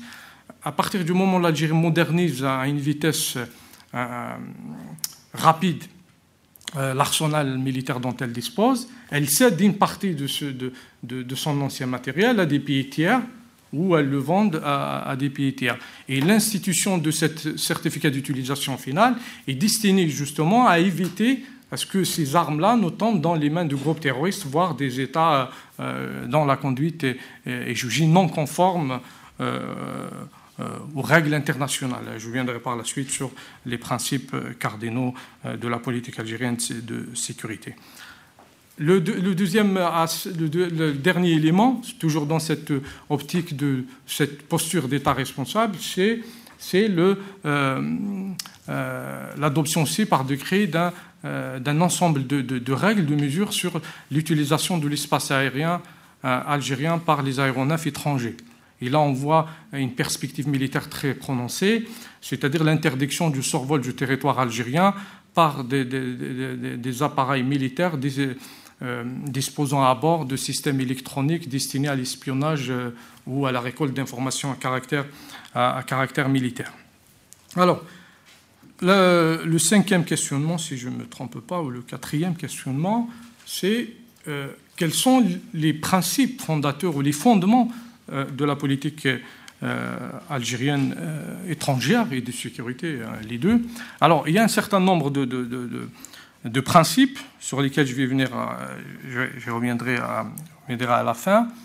Euh, le premier, euh, c'est évidemment un légalisme très affiché, c'est-à-dire qu'on se conforme aux règles et aux principes des, des, Nations Unies. Tout doit se faire dans le cadre des Nations Unies. Et d'ailleurs, lorsque je parlais de la, posture défensive de l'AMP, lorsqu'il s'agit d'une intervention étrangère, et les questions d'une intervention étrangère, mais en dehors de l'AMP évidemment, euh, on évoque tout de suite la, nécessité du règlement pacifique euh, euh, des conflits. Et s'il devait y avoir une intervention, elle doit recevoir au préalable le feu vert des Nations Unies. Ça, c'est le premier principe. Le deuxième principe d'ordre interne est donc qui consiste à ne pas intervenir en, dehors de ces, frontières. Un troisième principe qui, davantage, selon moi, davantage une, une réponse à certaines stratégies euro-atlantistes de l'autre côté de la Méditerranée, en l'occurrence de ce côté de la Méditerranée. Ce principe, c'est un, euh, principe cardinal en fait de, de, positionnement stratégique de l'Algérie dans la région. Euh, il consiste à dire que euh, il consiste à dire ceci le droit de tous les États de la région à une sécurité non diminuée. Autrement dit, ce, principe, pourquoi je vous dis, c'est une réponse à certaines orientations. Dans les années 90, en plein apogée de, ce, discours sur la menace venue du Sud, certains cercles militaro-stratégiques euh, sur la rive nord, au sein de l'Alliance atlantique et, au niveau de l'Union européenne, euh, enfin au niveau de l'Europe, Union et États membres, euh, ont, un peu amplifié les craintes de la rive nord tout en réduisant en niant euh, celles de la, rive, de la rive sud. Donc il était question euh, à ce moment-là de rappeler, euh, de rappeler ce, ce principe fondateur. Alors je vais aller très vite. maintenant, je vais terminer là-dessus peut-être, c'est une question importante. Il y a deux principes cardinaux de la politique algérienne étrangère et de sécurité qui pose aujourd'hui problème pour l'Algérie, compte tenu de l'instabilité accrue euh, dans le voisinage. Alors, le premier principe, c'est non-ingérence dans les affaires intérieures des États. L'application de ce principe sur le terrain pose problème, puisque l'Algérie a invoqué ce principe lors de la crise malienne et lors de la crise libyenne. Or, en l'absence de l'État, je mets en l'absence entre guillemets, de l'État au Mali et en Libye, on ne peut pas invoquer la non-ingérence dans les affaires intérieures, des États. Donc ça pose un problème. C'est une optique euh, statocentrée, hein, euh, state-centric, qui ne peut fonctionner que dans une configuration étatique. Mais en l'absence d'État, en l'absence d'institutions qui fonctionnent, cette optique-là ne peut pas euh, fonctionner. Donc ça devient un problème de sécurité. ses propres principes cardinaux deviennent un, problème de sécurité pour sa propre sécurité nationale. Le second principe, c'est la non-intervention de ces forces, de ces forces euh, en dehors de ses frontières. Et là, c'est un principe cardinal issu de, la lutte pour l'indépendance, l'imaginaire de, la décolonisation euh, ou la place de la décolonisation dans l'imaginaire collectif euh, en Algérie, mais qui pose aussi problème, compte tenu de la, de la mobilité, du caractère euh, volatile, hybride des menaces, la non-intervention devient un non-sens à un certain moment. Hein. L'attaque contre le, le, complexe gazier de Tegendourine montre les limites de ce principe. Et donc les autres États, notamment les pays de l'Alliance atlantique par exemple, ont modifier euh, le raisonnement où, l'interdiction de l'intervention out of area, hors zone, est, de fait délaissée parce que les menaces peuvent venir de loin et frapper le territoire national. Donc l'affaire de Tingendourine montre ses besoins et les limites euh, euh, de, de, ce principe. Je termine juste un mot sur la sécurité aux frontières. Alors, pour faire face à ces instabilités accrues dans son voisinage, l'Algérie a opté pour, euh, enfin les autorités algériennes ont euh, opté euh, pour trois démarches essentielles. La première démarche consiste à prendre des mesures de manière unilatérale pour protéger les frontières algériennes pratiquement sur toute la, la, frontière terrestre, excepté celle du Maroc. Paradoxalement, la frontière censée être la plus sensible du, Maghreb est aujourd'hui la moins instable du Maghreb. Euh, deuxième élément, c'est la restructuration des commandements militaires. Il s'agit là d'une stratégie de proximité consistant à, rapprocher les centres de commandement euh, des, régions militaires, donc des commandements régionaux, euh, des, zones où les, forces spéciales interviennent sur le terrain. Troisième, euh, euh, troisième, démarche consiste à développer euh, une coopération soutenue en matière de sécurité. Le modèle au Maghreb aujourd'hui, c'est la relation algéro-tunisienne. c'est la plus développée, à mon sens, dans le monde arabe en matière de coopération sécuritaire. Et le quatrième élément, c'est la coopération bilatérale à travers cette initiative des pays euh, du champ, donc, qui regroupe le Mali, le Niger, euh, l'Algérie, la Mauritanie, mais là encore, il y a une sorte de prolifération et de euh, mise en concurrence des initiatives régionales qui finissent en définitive par faire avorter l'ensemble des efforts régionaux. Je vous remercie, j'espère qu'on n'a pas été... Merci beaucoup hein, pour, pour, votre présentation très, très riche, à la fois pour ce que vous avez pu dire sur les, sur les contradictions euh, au niveau micro et macro. Je trouvais ça très, très, intéressant. Ça, nous donne en effet des perspectives assez, assez contrastées. Et puis ensuite, ce que vous avez pu dire sur le, sur sur le rôle de l'armée euh, au sein de l'État et, les dilemmes de sécurité finalement euh, posés par les, par les un peu, les contradictions là aussi pour le coup de, des, principes finalement sur, lesquels la, politique euh, étrangère algérienne est, fondée. Donc tout ça nous donne beaucoup de, matière, je crois, pour le, pour le débat. Donc euh, sans plus tarder, on va, on va l'ouvrir. Je voudrais simplement vous présenter en, enfin voilà, dire, dire qui vous êtes, éventuellement votre institution, et, voilà, et, ensuite euh, de poser votre question. Mais pas de faire un commentaire trop long je vais prendre euh, trois questions pour commencer. Hein. Merci. Euh, merci pour euh, ces trois interventions de qualité. Je voudrais poser ma question sur les liens entre les différents groupes d'intérêt.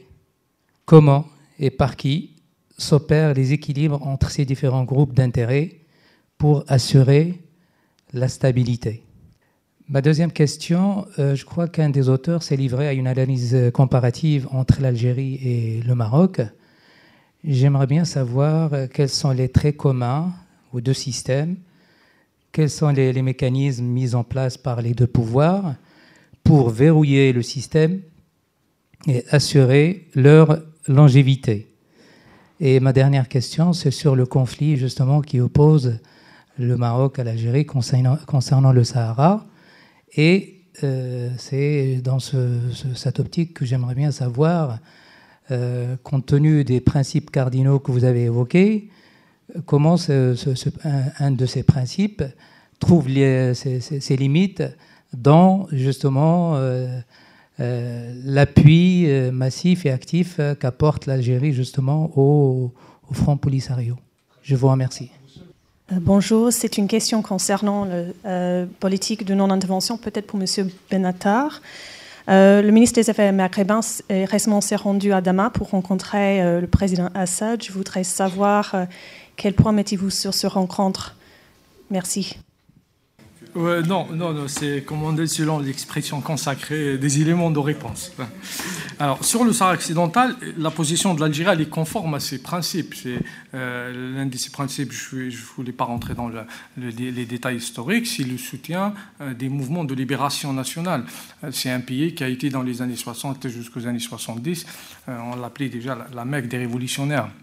Il y avait même des Portugais qui, avaient trouvé, refuge en, Algérie. Donc il n'y a rien d'étonnant à ce que l'Algérie ait cette position euh, sur le Sahara occidental. Mais cela n'empêche pas qu'il y ait des considérations euh, d'ordre géopolitique, des relations avec le Maroc, les, cicatrices euh, de, la guerre des sables, qui n'a duré que quatre jours, mais les dégâts sont visibles euh, toujours. Hein. Euh, donc, je ne veux pas rentrer dans les détails, mais euh, peut-être laisser la discussion après. Alors, sur l'Algérie et la Syrie, j'ai pas, pas assez d'éléments. C'est des recoupements, en tous les cas, on va essayer de croiser.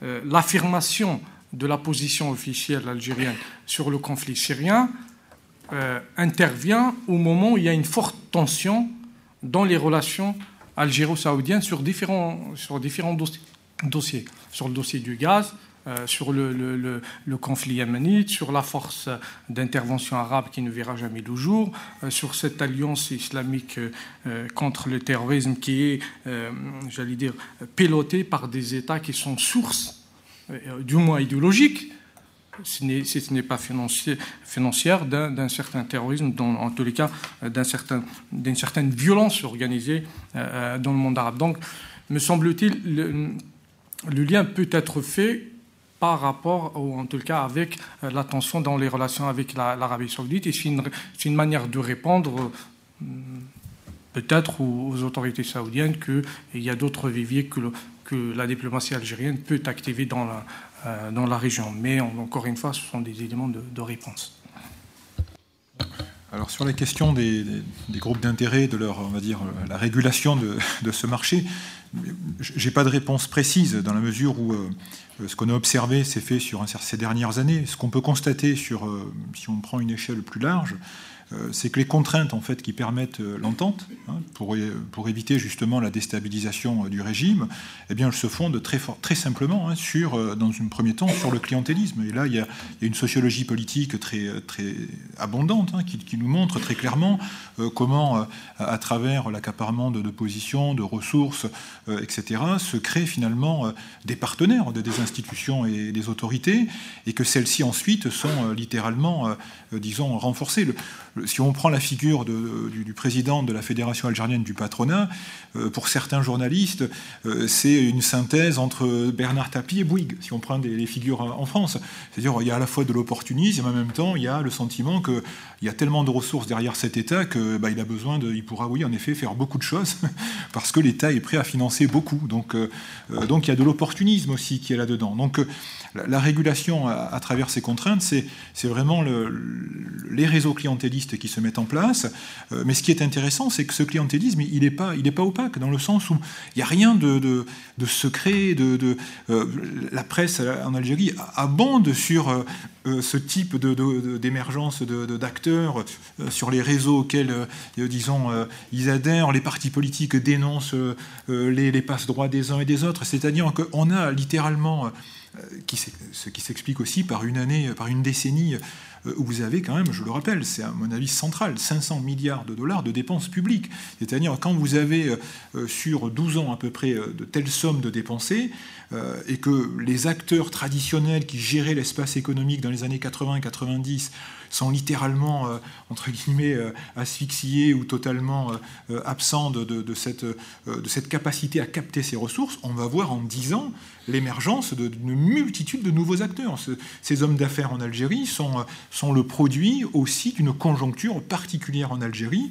Ce qui est intéressant, c'est qu'ils ne vont pas du tout chercher à, entre guillemets, à écraser, euh, à, je dirais, à, à être hégémonique dans l'ensemble des secteurs, on va assister de façon assez surprenante à une, à une sorte de, régulation, de partage, où euh, dans l'industrie, euh, on va voir des autoroutes se construire, des, euh, modèles de, réindustrialisation se mettre en place, des parcs de logement émerger comme cela après des décennies de crise du logement. On a une, une construction en Algérie à n'en plus finir.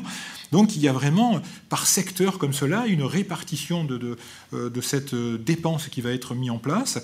Et certains ministères vont être plus importants que d'autres. Euh, aujourd'hui, par exemple, euh, le, ministre de, l'Industrie en Algérie est peut-être plus important que le Premier ministre lui-même. Euh, pourquoi? Eh bien parce qu'il est porteur de toute une série de, disons, de projets soutenus par des pays qui souhaitent également investir en Algérie.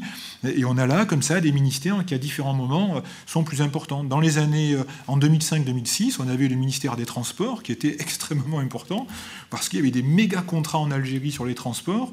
on a eu, bien évidemment, l'heure de gloire du ministère de l'Énergie, avec euh, bon, bah, la fuite et le retour de son PDG.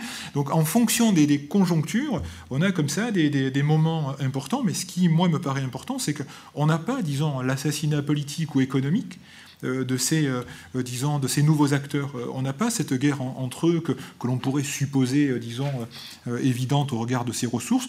On a une, une stabilité qui, sans doute, participe de la, je dirais, de la consolidation assez particulière de cette décennie euh, et demie euh, sous Abdelaziz Bouteflika. Euh, alors moi, j'en tire aucune loi, aucune formule mathématique expliquant pourquoi ça fonctionne. Je constate juste que, de façon assez surprenante, dans une période d'abondance considérable, de transformation, de, contestation, d'instabilité régionale, eh bien, les acteurs économiques que constituent ces groupes d'intérêt ont plutôt agi de façon rationnelle voire même raisonnable au regard de la situation algérienne. Est-ce que cela durera? On peut avoir des interrogations. On voit bien se mettre en place une réduction des dépenses, une réduction des importations, une réduction des, investissements. donc où vont se faire les, disons, les, euh, compensations, auprès de qui, vers qui, bah, c'est devant nous, j'ai pas de réponse, j'attends de voir, euh, mais, sur la décennie et demie observée, euh, on a la constitution de groupes d'intérêts euh, euh, qui expliquent, me semble-t-il, très clairement cette stabilité politique, alors même qu'il y a une faiblesse physique du personnage représentant le chef de l'État. on a une, rivalité sur le leadership sécuritaire entre l'armée et les services de sécurité. On a une société bouillonnante sur le plan de la contestation. Sur le plan des, ce qu'on pourrait appeler des instruments de gouvernance, bah, c'est relativement calme. c'est relativement calme. Et pour combien de temps, je ne sais pas, mais c'est relativement calme. Donc, euh, Juste un petit commentaire sur euh, si c'était moi qui avais bien soulevé la, distinction entre ma, Maroc et l'Algérie. En fait, ce que je voulais dire à ce moment-là, c'est sur la, théorie des modérations des islamistes, hein, des, partis islamistes. Et en fait, euh, l'idée, si je ne vais pas bien exprimer, hein, c'était de dire qu'il y a tellement d'écarts dans les, les, systèmes durant les, les deux dernières décennies dans d'autres pays du monde arabe sont ouvertes vers les, islamistes qui se sont intégrés dans les, systèmes politiques. Et l'hypothèse, ou bien la thèse qui se développe avec ça, c'est quand ça se fait, les islamistes se modèrent quand ils font ça, ils vont gagner des élections, ils vont avoir un impact énorme. Et au Maroc, c'était un des cas dont on pourrait dire que, OK, il y a il y a l'inclusion de PGD, c'est cela, en Égypte, il y en a partout euh, dont on voit ce processus jouer dernièrement, mais aussi les, derniers 20, ans. Et en Algérie, on avait quelque chose de, différent.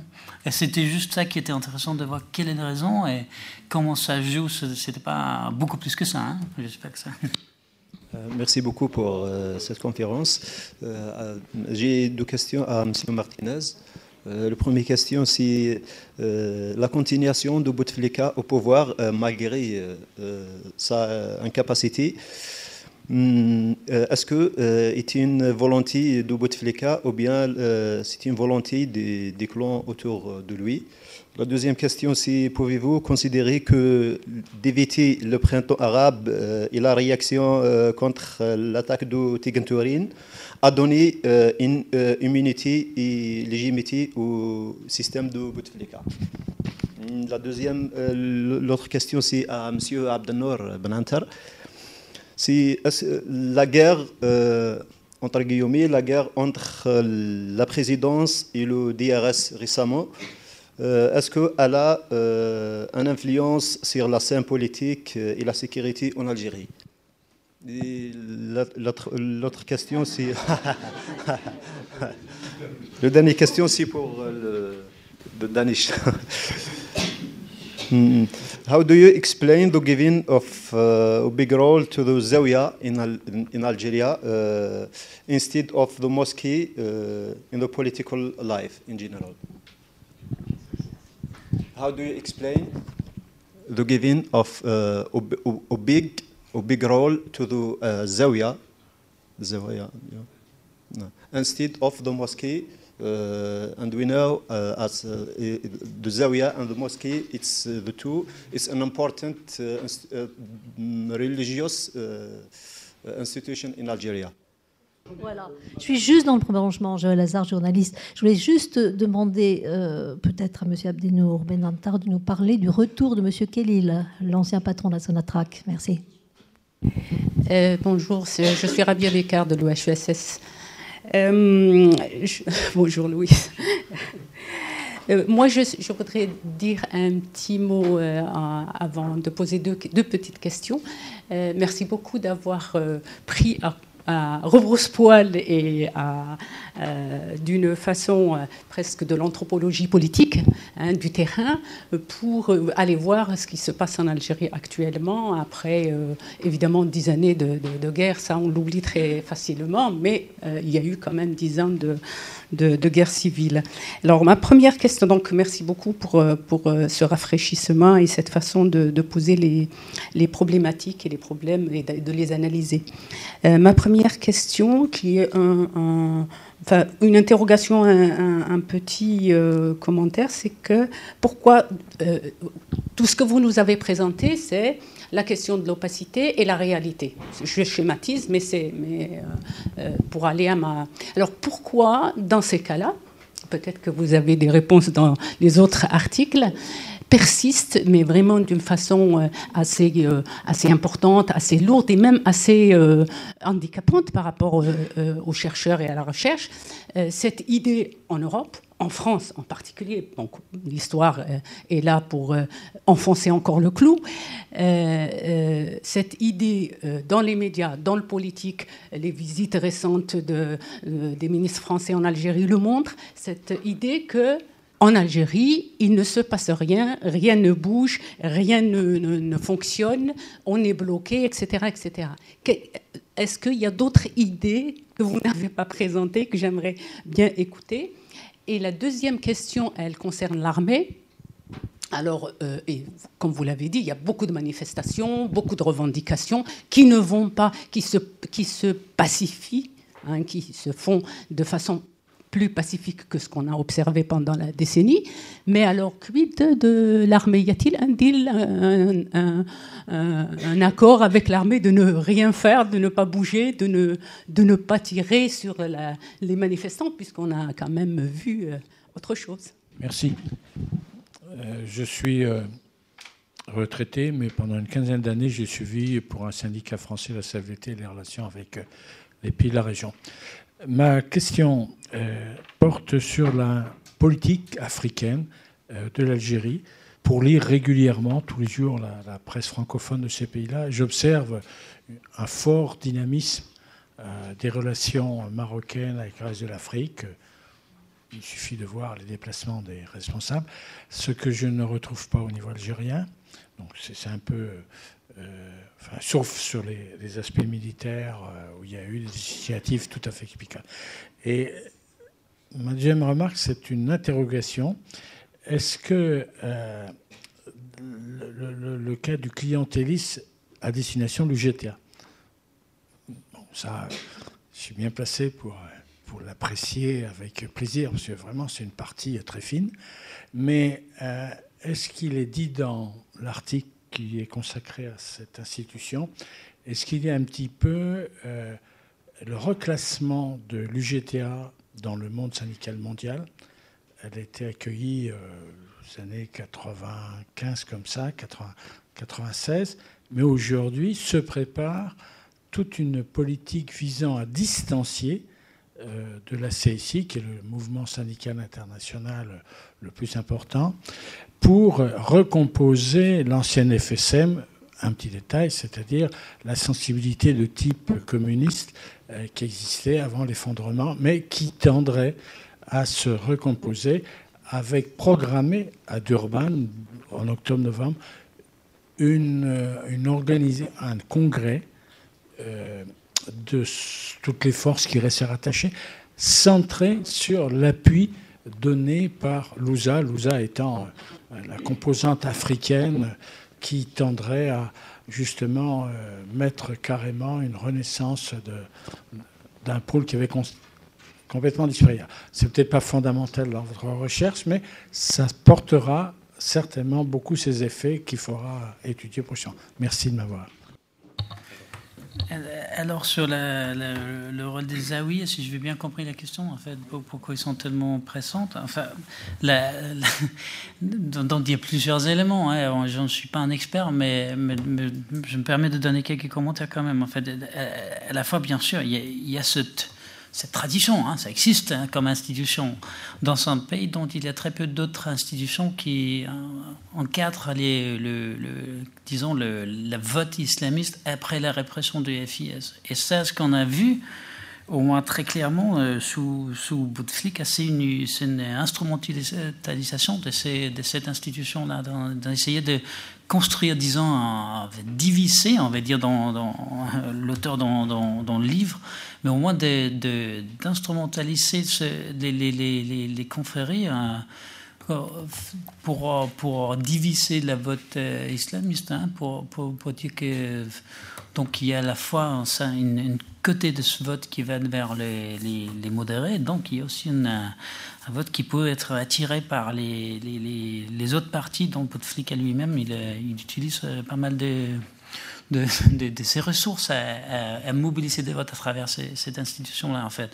Je crois que moi, je ne peux pas aller plus loin que ça, que de dire que ce qu'on observe. Hein, euh, bon, euh, peut-être une, réflexion que, notre collègue de l'UHSS a, commencé, que je trouve assez euh, difficile à répondre. Je crois qu'il y a quand même il y a plusieurs éléments. Hein quand, on commence à poser la, s'interroger et s'intéresser à la question pourquoi est-ce que c'est, c'est tellement difficile de se débarrasser de cette, cette image d'opacité? En fait, je, crois qu'il y a un côté assez tout bête en fait qui est qui que c'est, ça fait pas à la une en fait. L'Algérie n'a pas traversé le même bouleversement.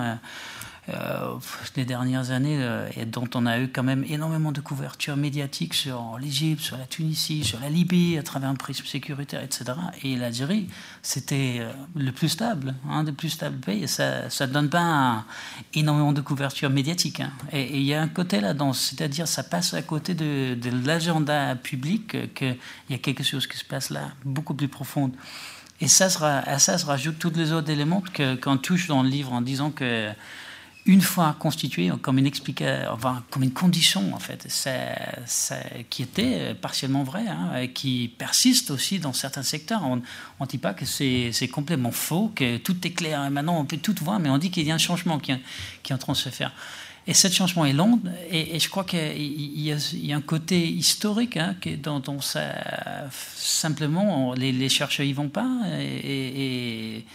au moins de, de, de, mon parti du monde, on, le fait très peu. Mais ça, à mon avis, c'est en train de changer. Et, là, dont on pourrait imaginer un changement relativement profond, et ça, dans le futur, c'est qu'on a exactement le collapse de pas mal d'autres pays, un, manque de stabilité, même en Égypte. Hein, moi, j'ai passé 3-4 ans en Égypte, je ne peux pas y aller pour l'instant. On peut, mais on, risque de ne pas pouvoir faire sa recherche. Donc, on peut aller en Algérie. Et ça, c'est complètement de l'inverse il y a 10 ans. Et, c'est-à-dire que probablement pour une, ça c'est tout bête, c'est politique, sécuritaire, mais qu'il y a un changement dans ça qu'on voit dans d'autres pays maintenant, et, exactement un changement dans ça c'est que le premier tentative de dire quoi, quoi faire avec tous ces, données qui, montent maintenant. Donc il y a certainement d'autres, éléments aussi. Euh, la, politique régionale, etc., quelle alliance est-ce qu'on a avec quel pays, etc., qui pourrait aussi être mise en place comme une explication. Et je ne sais pas si mes collègues ont d'autres régions. La première question concerne le, en fait, des luttes d'influence, hein, je n'emploierai pas le mot des luttes d'influence entre la présidence et, le département du renseignement de la sécurité.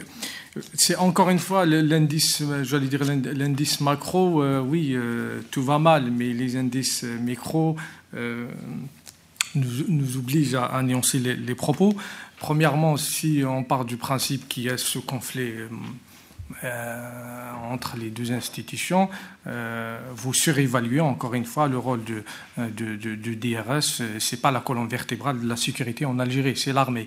Et en, faisant, en insistant sur ce, cette dualité, vous négligez en même temps un, acteur majeur dans ces luttes d'influence, à savoir l'état-major, parce que si la présidence est parvenue à ses fins dans ces luttes d'influence avec le DRS, c'est parce que c'est appuyé sur, sur l'état-major.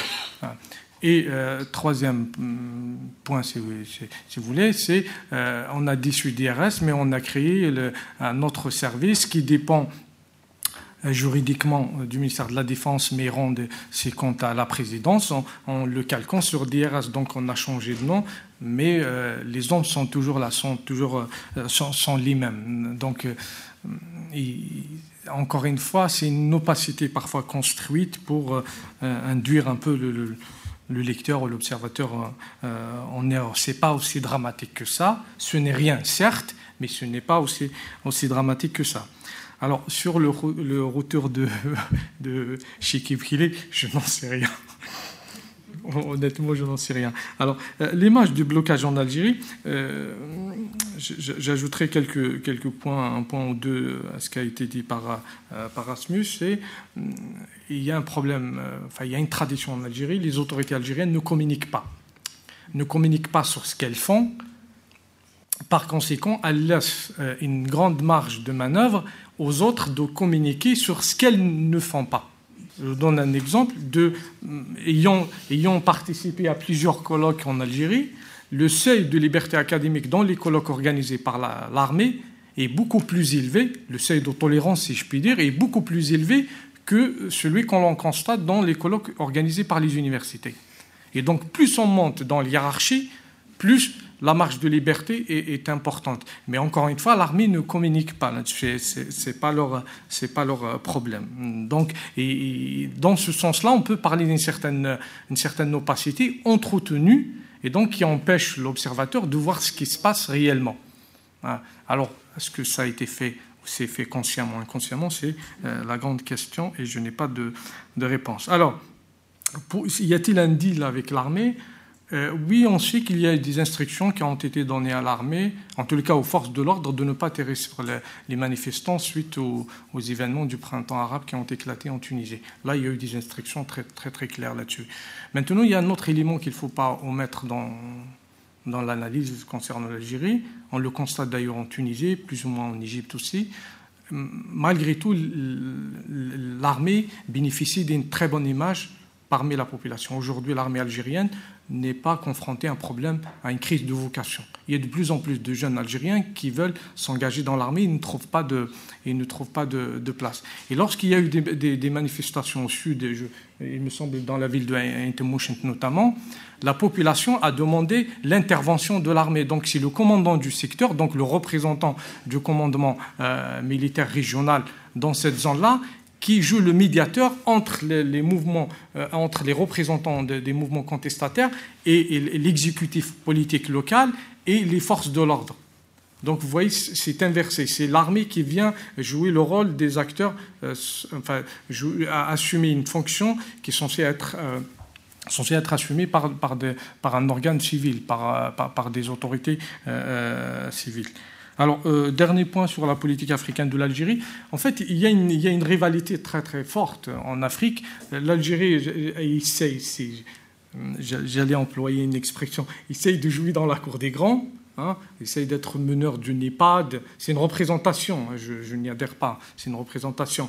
Jouer un rôle majeur dans l'EHPAD, d'être un moteur l'un des moteurs principaux de, l'Union euh, africaine, notamment pour la Commission de, sécurité, euh, essayer d'être partout dans toutes les initiatives africaines. Et le Maroc va jouer plutôt dans la, miser sur la diplomatie religieuse. Hein. Aujourd'hui, c'est plus la diplomatie religieuse que la diplomatie politique et, militaire. Et l'Algérie économique avec le NEPAD, c'est parce qu'elle a, euh, des moyens économiques. Mais en même temps, encore une fois, je vous termine là-dessus si vous le permettez, ça mène à des contradictions. L'Algérie était parmi les premiers à défendre l'idée de, refus de, toute, de, tout renversement de gouvernement légitime, donc euh, la condamnation des coups d'État lors de euh, la conférence, le sommet de l'Union africaine à Alger, et elle a été parmi les premiers à, militer pour la levée des, sanctions qui ont frappé l'Égypte suite au coup d'État militaire euh, euh, contre Morsi. Donc euh, les pays arabes, il n'y avait pas que l'Algérie d'ailleurs, ont joué un rôle majeur dans cette entreprise consistant à faire avorter certains principes cardinaux, pour le coup, en matière de construction continentale en Afrique il y avait une question sur le. Et finalement, bah, pourquoi Bouteflika est encore là et les, clans euh, qui le soutiennent encore On voit bien que moi, le sentiment que j'ai euh, au regard de ce qu'on dit, ce qu'on écrit et ce qu'on observe, c'est que finalement, une des interrogations, et qui sans doute inquiète euh, légitimement les observateurs sur l'Algérie, c'est.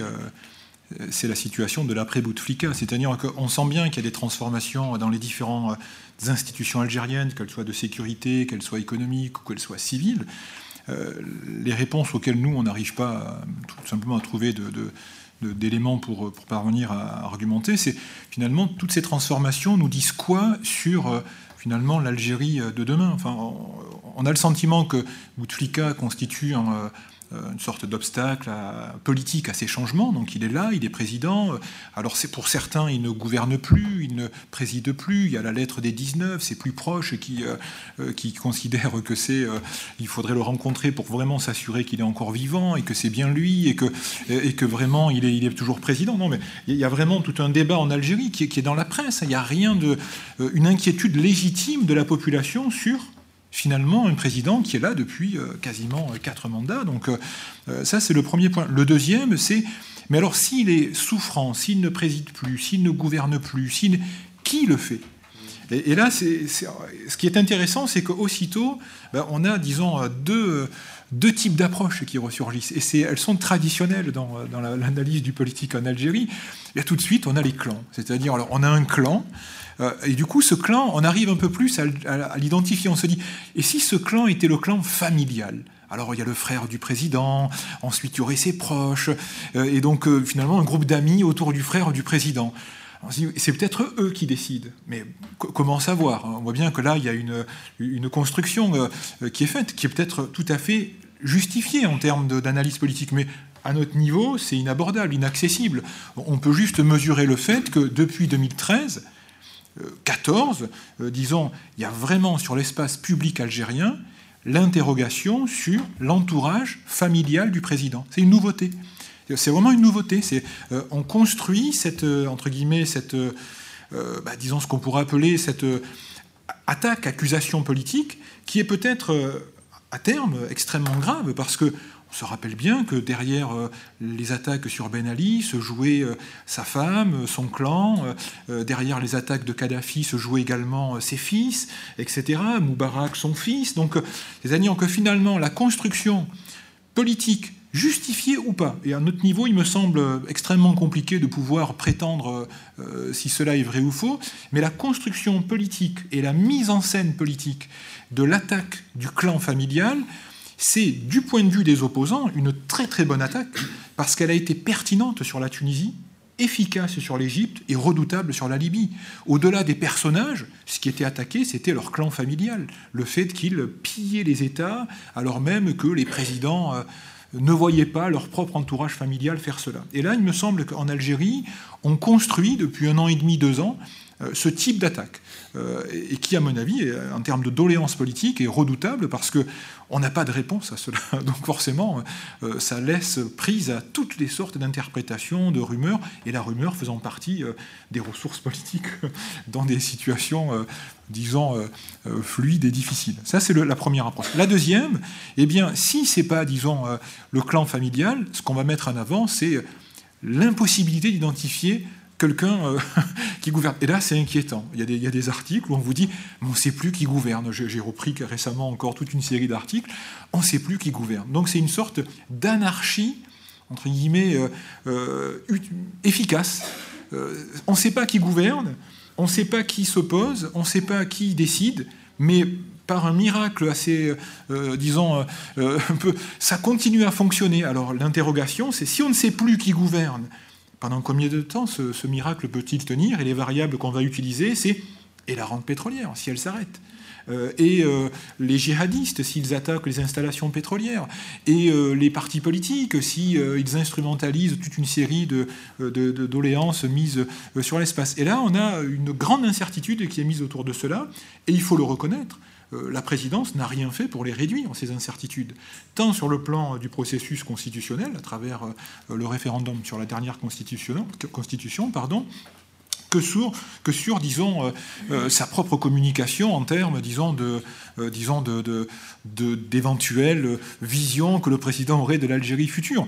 Je vous donne euh, un propos tenu par un conseiller d'un ancien candidat à la présidence et surtout par son, euh, son, euh, son conseiller en particulier, c'est que finalement, le problème que l'Algérie a, c'est que Bouteflika aurait dû, entre guillemets, décéder durant le troisième mandat, il y en aurait eu un deuil national et la question aurait été réglée de sa succession. Sauf que ce n'est pas le cas.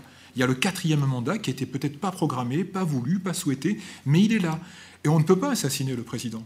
Et on ne peut pas non plus le destituer. La Constitution dit un certain nombre de choses. Empêchement, euh, euh, on peut, il y a toute une procédure pour le mettre, euh, disons, de côté. Mais pour certains, ce vers quoi l'Algérie s'oriente, c'est sans doute le, coup d'État chirurgical tunisien fait à Bourguiba, c'est-à-dire finalement, si rien ne permet dans les années à venir de voir sa disparition naturelle, pendant combien de temps pourra-t-on gérer un tel niveau d'incertitude politique et institutionnelle? On n'est pas dans une incertitude sécuritaire, on n'est pas dans une incertitude économique, même si la rente réduit, on est quand même à 45 dollars, c'est-à-dire euh, pour l'Algérie euh, un prix euh, quand même d'équilibre qui est tout à fait faisable dès qu'on réduit les importations. On n'est pas à 10 dollars, hein, donc donc c'est tout à fait gérable. On n'est pas non plus sur le plan social dans une situation pré-révolutionnaire où on aurait une contestation portée par une utopie politique sur le modèle du Front islamique du salut, etc. Donc la vraie incertitude, elle est politique et institutionnelle. Pendant combien de temps l'Algérie pourra-t-elle gérer une telle incertitude. On sait que la Tunisie de Bourguiba, eh bien, euh, son plus proche euh, euh, allié, finalement, a considéré qu'il était préférable d'y mettre un terme parce que l'incertitude était trop forte et sans doute peut-être les risques d'accusation autour de cette vieillesse finalement politique difficilement gérable dans l'espace public, eh bien, on voit bien que là, sur deux années de difficultés, voilà les doléances qui apparaissent, accusation du clan familial, euh, accusation euh, d'une impossibilité de contrôler.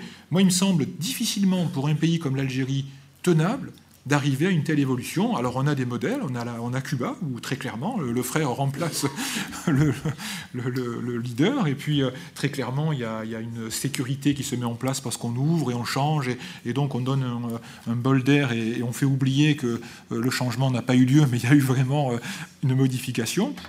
Mais là, on est vraiment dans des interrogations dont, à notre niveau, on ne les a pas travaillées, parce que le, relève purement de la spéculation euh, et de la prospective. Ce n'était pas du tout notre approche méthodologique. Hein. Je, le redis, et je pense que c'est vraiment important. Nous, on voulait tout simplement montrer qu'on peut travailler sur ces objets politiques en Algérie, que sont l'armée, euh, la société civile, les acteurs, les groupes d'intérêt, les compagnies, la compagnie nationale.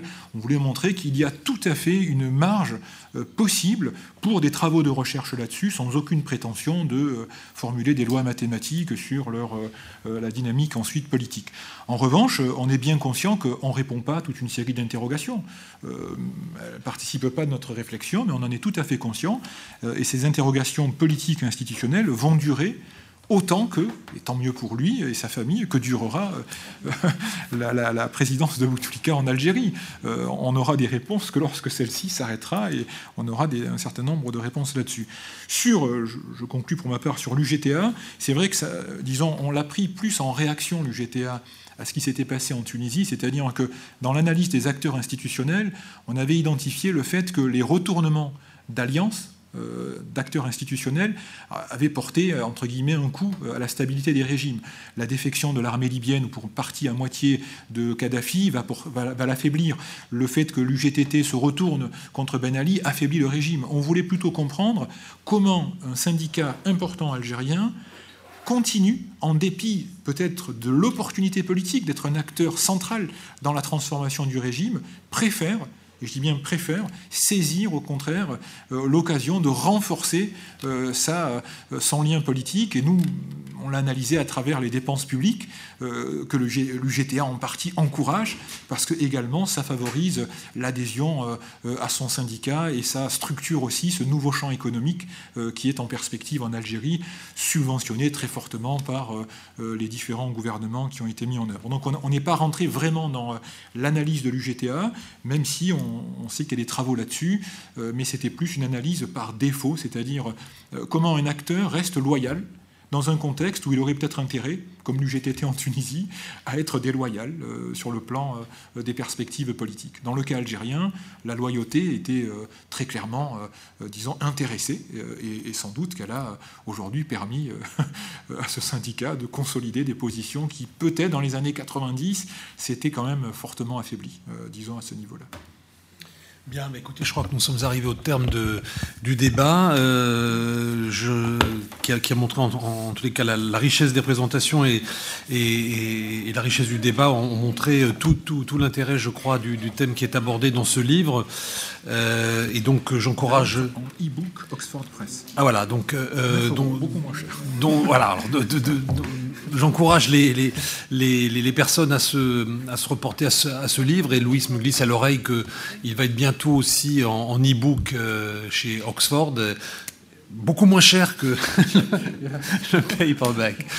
Donc, bonsoir à tous et merci encore une fois pour,